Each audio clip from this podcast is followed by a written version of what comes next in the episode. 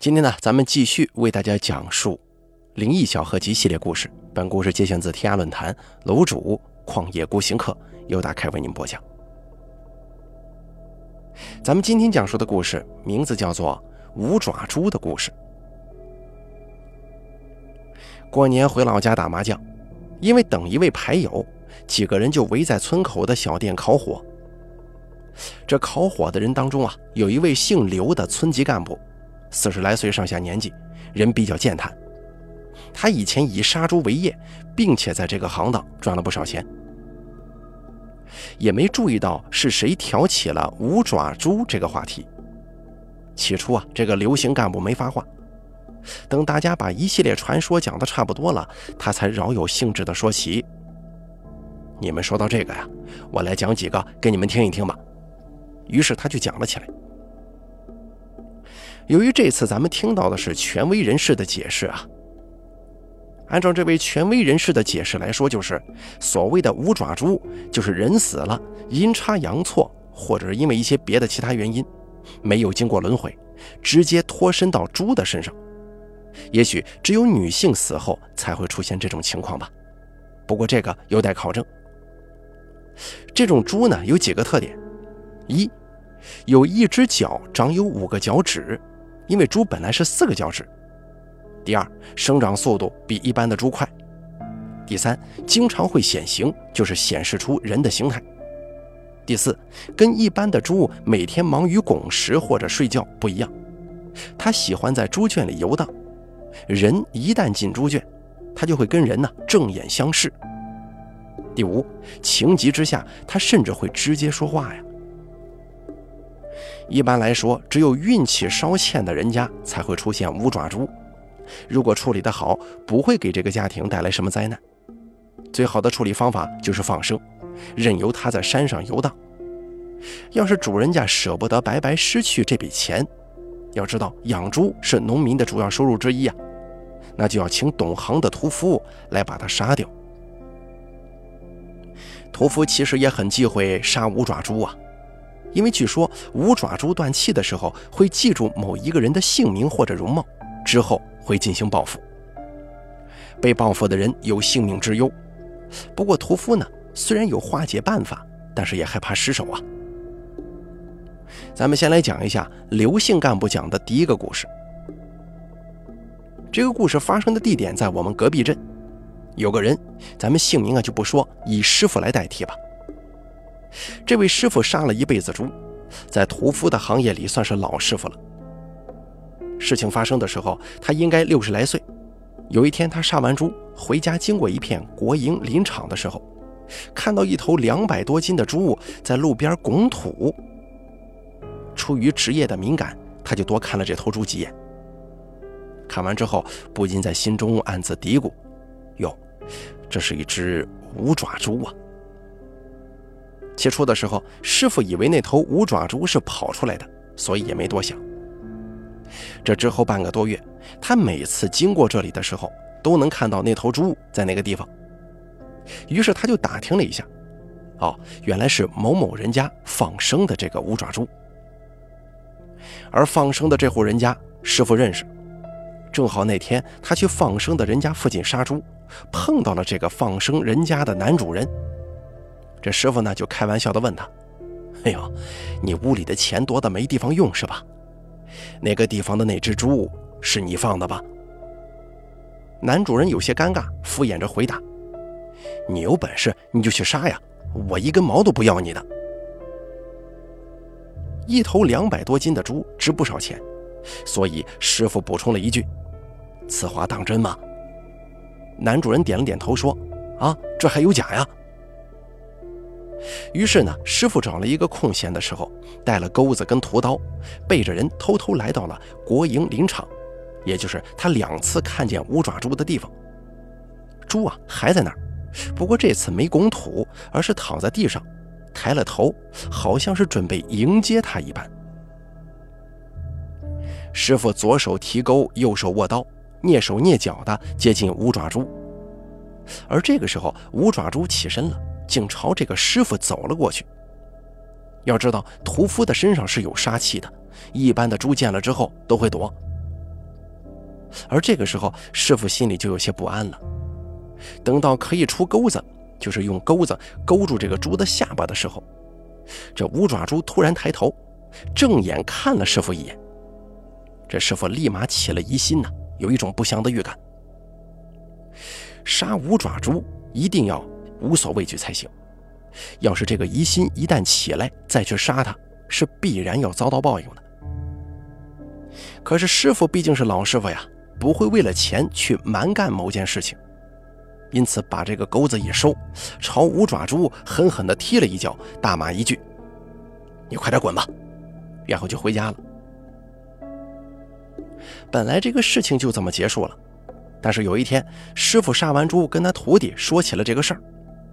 徒弟一听，顿时呢就很兴奋，赶忙问：“师傅，您告诉我，我去干呢？”师傅也是大意了，以为那天自己起了疑心，是因为猪杀的多了，胆子变小了。没想到那是一头很邪门的五爪猪，于是就把这个具体位置告诉了徒弟。当天下午，徒弟提了杀猪的工具，找到这个林场附近，没找多久就发现了那头五爪猪。稍微做了一下准备之后，就是防止五爪猪报复的法术啊，姑且咱们这么说吧。稍微一做这么个准备，杀气腾腾的就冲了过去，一下子就用钩子勾住了五爪猪的下巴，然后拿杀猪刀往猪的脖子上这么一捅，没出现什么异常，猪走了十几二十步就倒下了。不过等徒弟走过去查看的时候，发现不对劲了，刀口这个位置不停地涌出血来。徒弟杀惯了猪，一头猪有多少血，他自然是清楚的。怎么这个血一直不停的往下流呢？起了疑心。但毕竟他这个人呢比较猛，举了刀大喝一句：“都这个样子了，你还做得了什么怪啊？”这一喝，刀口的血慢慢停了。这个时候，徒弟打算把猪内脏就地清理，然后把这个猪呢劈成两半，这么挑回去。可就在他俯下身子的那一刻，五爪猪突然显出了人形。定睛一看，是一个年轻女子，连眉目都能看得清楚。徒弟被吓坏了，但在这种情况之下，退缩会更麻烦。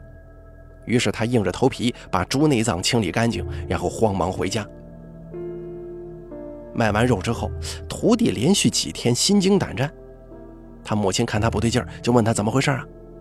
徒弟就把事情详细的说了一遍。这个当母亲的当然是怪罪儿子鲁莽啊，可是事情已经做了，有什么办法呢？于是要儿子一年之内尽量不要出门。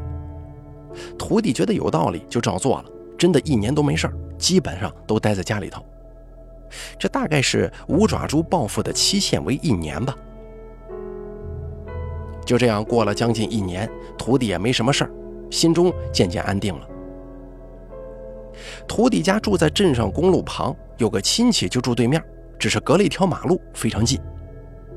有一天，也不知道是办喜事儿还是别的，就叫徒弟过去吃饭。啊，徒弟自然会去。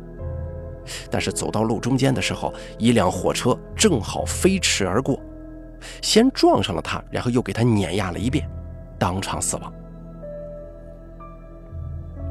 这个故事听起来颇具传奇色彩呀，但是它真真正正的发生了，是巧合还是五爪猪报复，确实不好定论。徒弟死了之后，他母亲怪罪徒弟师傅，就说明知徒弟不懂事，还把五爪猪的事儿告诉给他，于是就到这个师傅家中大闹啊。可能师傅也觉得理亏吧，赔了八九千块钱给这个徒弟的母亲。要知道，在上个世纪九十年代，八九千块钱对于农村人来讲，可以说是一笔不小的数目了。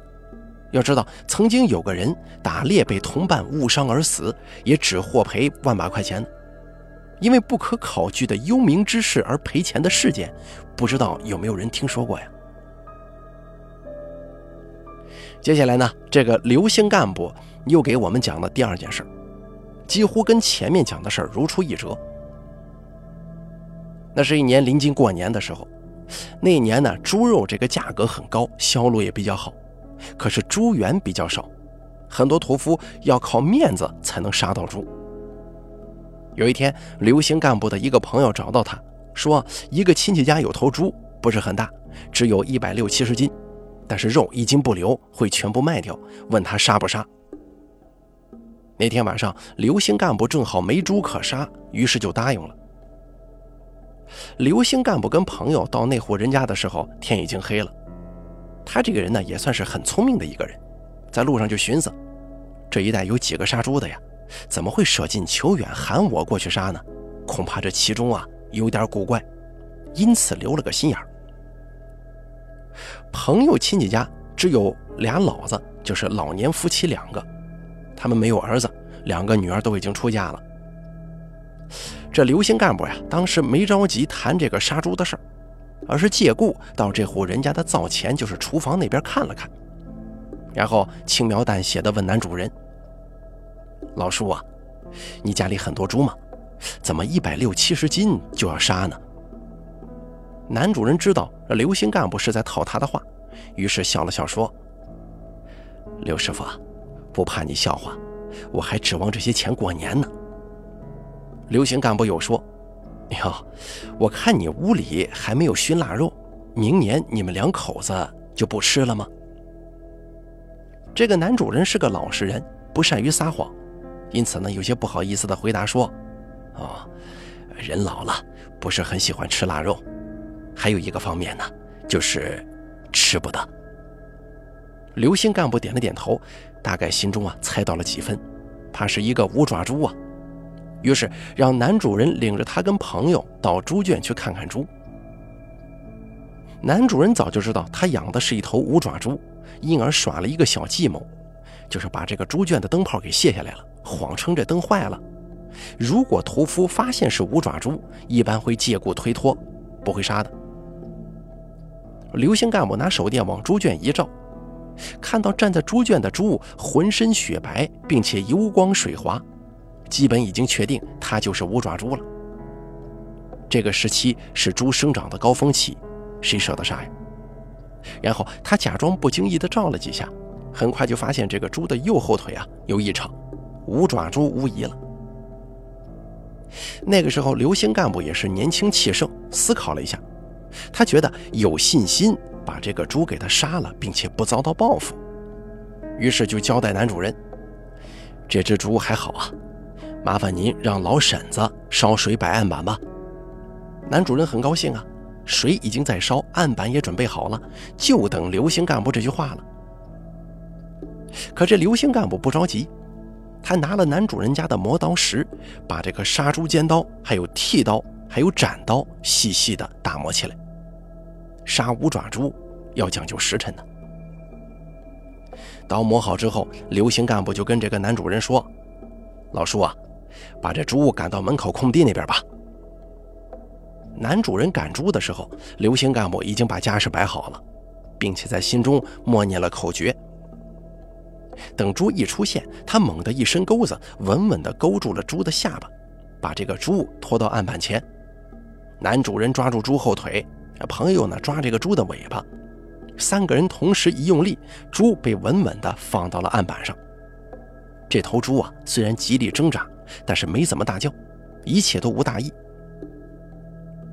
刘姓干部左手提着钩子，右手操刀，奋力往猪脖子处一捅。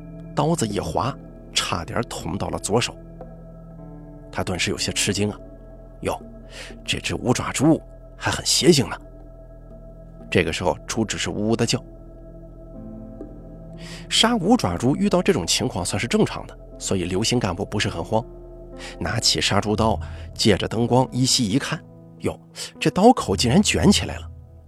于是大声喊女主人：“老婶子，拿手电筒照一下呗。”女主人打开手电筒，刘姓干部看准一块石头，把刀往上边一敲，刀口就直了。然后交代那个朋友跟男主人，把猪抓稳了。说完，又提刀朝猪脖子一捅，而这回刀居然弹回来了。而猪呢，却呜嗯呜嗯的叫了起来，就好像是人叹气似的。刘星干部从来没遇见过这种情况。一下子惊得汗都出来了，但是这个时候退缩会百分之百遭到报复，还有对名声有损呢。于是他定了定神，做出凶神恶煞的样子，骂了一句：“我操你娘的！”接着把杀猪刀往左脚鞋上一擦，据说呢，这是破解五爪猪邪术的方法。深吸一口气，又举刀一捅，刀又弹回来了。按刘星干部自己的说法，就是他当时吓得都发抖了。不过好在他的心比较野，虽然害怕，但是没到失智的地步。脚一跺，抬了一句，然后把杀猪刀递给女主人，说道：“把刀拿到尿桶里头蘸一下。”女主人照做。之后，刘姓干部接过刀，在心中又念了几句口诀，再次举刀，这回再一捅，捅进去了。不过他一抽刀，刀口流的血却不多，滴滴答答的，就跟一条线似的。都到了这个时候了。但是他就不剧烈挣扎，跟人怎么僵持？刘星干部吓得真不轻啊，因为师傅交给他的东西他已经全用光了。过了好一会儿，刘星干部有些心虚了，对着朋友跟男主人使了个眼色，三个人同时把猪往地上一摔，希望能把他给摔死。猪重重地摔在地上，可仍旧没死，还是呵呵的轻轻的呻吟。三个人面面相觑，心中都极为紧张啊。男主人毕竟年老，经历的事情也多，为了打破僵局，他掏出烟来，怎么分着发。刘星干部接了烟，对男主人说：“老叔啊。”男主人这个时候有些无地自容了。刘星干部的烟还没点着，可是躺在地上的猪却突然起身，嗖的一下子就窜到屋后的山上去了，躲在一丛冬茅当中。呜呜地叫了起来，三个人大为惊骇呀。年轻人有个好处，那就是气盛。刘行干部暴怒起来，虽然不知道会有什么后果，但是他抓起手电筒，握紧钩子就冲到山上，勾住猪的下巴，哗哗的就往下拉，一边走一边骂：“你他娘的生下来就注定是一碗菜，你还拗得过我屠夫吗？”把猪拉到平前之后，就是门前那个大空地上。刘姓干部伸手摸到了杀猪刀，想都没想，朝着猪脖子就狠狠地劈了下去。这个刀进肉里面有七八寸，猪应声倒地死了。刘姓干部的举动让男女主人还有朋友目瞪口呆，一时说不出话来。后来因为理亏，就是让刘姓干部杀五爪猪，没有提前交代这个事儿。男主人呢，这才惴惴不安地问：“刘师傅，这个事儿怎么算呢？”不过刘星干部也豪爽大气地说：“什么怎么算呢？把肉剁开，称称有几两重。”他当时的想法是：我自己知道这是五爪猪，我也是逞自己的手艺来显摆显摆的，接了这个活了。如果要遭报应了，那怪得了谁呢？男主人还是过意不去啊，商量着对刘姓干部说：“后生啊，我这人呢年老了，还做这样的蠢事儿，把你害了，我实在是心中过意不去。这样吧，肉价我给你算一半，剩下的都归你，这样可以吗？” 刘姓干部笑了笑说：“，算一半能有几块钱呢？你都穷成这个样子了，我还占你便宜啊？行了，你甭管了。”我杀这么多猪，五爪猪还看不出来我是什么人吗？我听过的关于五爪猪的故事几乎全是悲剧，但刘星干部这个除外，他后来也没出什么事儿。我的理解是，刘星干部这个人虽然他只是个屠夫，可是遭受危难之后不怨恨朋友，还能体恤男主人，可以说他身上有一身正气，对吧？要知道正气不用有一身。有个一星半点儿，就足以压制五爪猪的邪气了。可能所谓邪不胜正，大概就是如此原因吧。咱们接下来再讲一个故事，这个事儿跟五爪猪就没有什么关系了，反正也是这个刘星干部跟我们讲的。有一年秋天，刘星干部到邻市一个地方杀猪，也就是这么巧，帮主人家捉猪的人当中啊。有一位姓邹的故人，他们打十五六的时候就认识了，当年关系极好，以兄弟相称。打架、看录像、偷西瓜、捉弄同龄女性，甚至偷看风尘女子接客。两个人一起度过了两年杂乱、幼稚而又美好的日子。一切风花雪月都不如年轻时跟兴趣相投的朋友漫无目的的游荡那么令人怀念。随着年龄的增长，生活的压力也如同排山倒海一般过来了。他们都各自要为生计奔波劳碌，因而慢慢没有玩到一起了。再后来，邹醒朋友继承了他叔叔的家产，两个人断了联系。因为是首次去那个地方杀猪啊，所以刘星干部跟朋友一边走一边聊，在主人家附近转了一圈。这是屠夫的规矩，到不熟悉的地方啊，要先看看附近有没有什么奇怪的地方，以免冲撞了一些神灵精怪什么的。哎，这下子还真被他发现一点事儿。主人家呢，白虎头上，大概就是房子的右边啊，在这个不远处有一棵樟树。而这个樟树呢，有点古怪。樟树虽说是四季常青的树种，但是到了秋末，叶子多多少少啊会有一些泛黄。可是这棵樟树的树叶却滚青滚青的，就是极其苍翠，看不到一片黄叶子。再加上树底下隐隐有烧过纸的痕迹，刘星干部心中就有了底了。杀猪之前，他假装不经意地问了男主人一句：“老叔啊，你家里杀猪，猪头都是对着白虎头上的是吧？”按我们那儿的说法是，房子有哪个方位有神灵古怪安生，就是落脚，杀猪的时候猪头就得朝着哪个方位，是对他们表示尊重。男主人一听有些惊奇，想了想说：“看不出来。”你这后生这么年轻，还懂这么多的规矩啊？刘星干部也笑了笑，央求男主人拿三支香出来。刘星干部点着香，朝着大樟树方向虔诚地作了三个揖，说道：“我头一次来这边啊，如果有什么不合乎礼节的地方，请不要见怪啊。”邹姓朋友见状，不禁大笑起来：“哟，你个臭杀猪的！”怎么着啊？还要在我这儿兴师动众、装神弄鬼吗？刘星干部赶忙小声说：“老兄啊，你可别乱胡说话。”这个姓邹的朋友哼了一声，就说：“几年不见，你在我面前装什么大师傅呀？杀个猪怎么还算是难事了？烧香要是有用的话，你还需要每日三更半夜起来杀猪吗？何不到啊？你为什么不在你的屋里给你祖宗烧纸钱，保佑你发大财呢？”论能言善辩，刘姓干部远不及自己这个邹姓的朋友，只能回答说：“这个不一样的。”邹姓朋友继续挖苦说：“听说易导师手艺蛮好啊，这样吧，你以后杀猪把他带着，杀完了要他吹吹打打，念几篇祭文，多好啊！”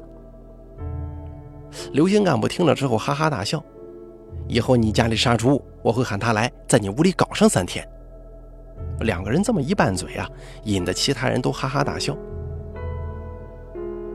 杀完那次猪，刘星干部有将近一个月没有再去林氏。一天下午，他再次去这个邹姓朋友家附近杀猪，经过他家门口的时候，看到邹姓朋友正坐在屋角晒日头呢，于是打趣道：“哎呀，你可真是没出息啊！太阳这么好，你不去挖笋？”你坐在这儿晒卵子呢？邹姓朋友听了之后长叹一口气说：“哎呀，他妈的！上回捉完猪回来我就生病了，天天夜里啊胸口这边钻心的疼。”刘姓干部关切地问：“，去医院看了吗？出什么问题了？”邹姓朋友直摇头说：“妈的，你不说这个我还不生气呢。先在卫生所打了三天针，一点用没有。妈的！”那个狗操的医生说，怕是我得了癌病啊，要我去市里看一下。当时给我吓得半死。刘姓干部又问：“那你去市里看过没有？没事吧？”邹姓朋友叹了口气说：“看了，第一次去拍片子，验血、验尿、验屎，做了很多很多的检查，腿都跑断了。有一个戴眼镜的医生拿着结果左看右看，说了一句没事让我回来了。”刘姓干部笑了起来，说：“没事总比有事好吧？怎么，你还想有事啊？邹姓朋友苦笑着说：“我回来之后不还是疼吗？拖了好几天，我觉得不妥，又去了一次。哎呦，真是倒霉呀！我又碰到那个戴眼镜的医生了。妈的，他态度极为不好的说：‘你没病，总跑来干什么呀？’我操，有病没病我自己不知道啊！我只好忍起脾气说：‘我胸脯前很痛，麻烦你帮我看仔细一点吧。’可是这家伙他还拍了桌子，说没病要怎么看呢？你说说啊！我上趟医院出了钱，还得受他这样的鸟气，我当场就骂那个戴眼镜的医生。你说你什么东西啊？刘姓干部忍不住笑了，说道：“你还有本事呀？”邹姓朋友摇了摇头说：“要不是我老婆拖着我，我当场就揍他。后头有个什么什么狗日的领导来了，拿了我的化验结果。”这儿看一下，那儿看一下的，也没说出个啥来。说什么我们这里设备不行，不是很清楚，建议去省里的大医院看一下。刘姓干部又问：“怎么，你还真去省里了？不去怎么办呢？那检查什么结果呀？”哎呀，说起来气死人呐！要是我年轻十岁，会出人命啊！听到这儿，刘姓干部饶有兴致地继续问：“此话怎讲？”邹姓朋友说：“在省里大医院，我又把这些检查做了一遍。一个很年轻的医生，他也说我没病，还建议我去精神科检查一下。当时给我气死了。那你检查出神经病来没有啊？”邹姓朋友气愤地说：“神他妈呀！我没去检查，要死卵朝天，花掉我一万多块钱，还检查个屁呀！”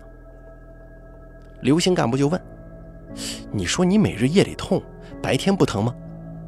白天是一点也不疼。哦，来，你撸起衣服来，让我看一下。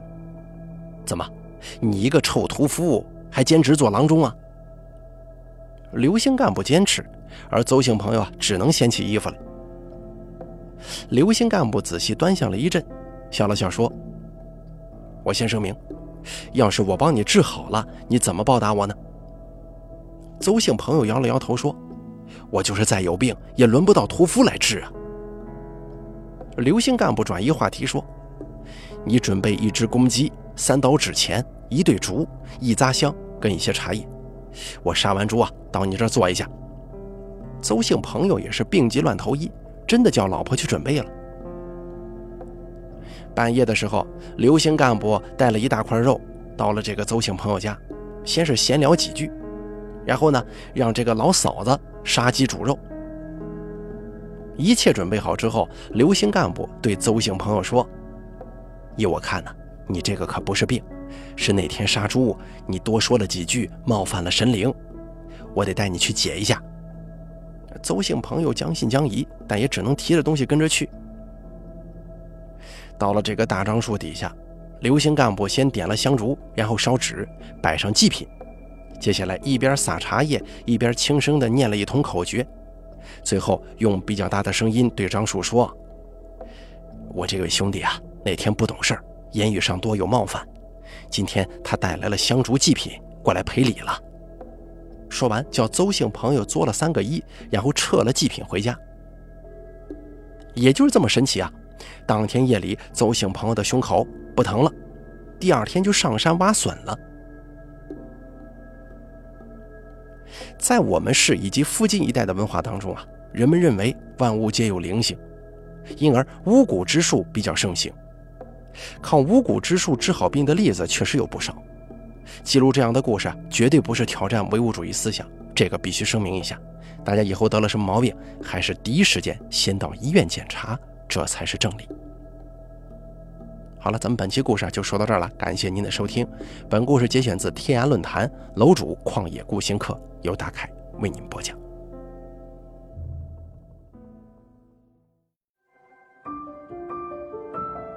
本期故事演播完毕。想要了解大凯更多的精彩内容，敬请关注微信公众账号“大凯说”。感谢您的收听。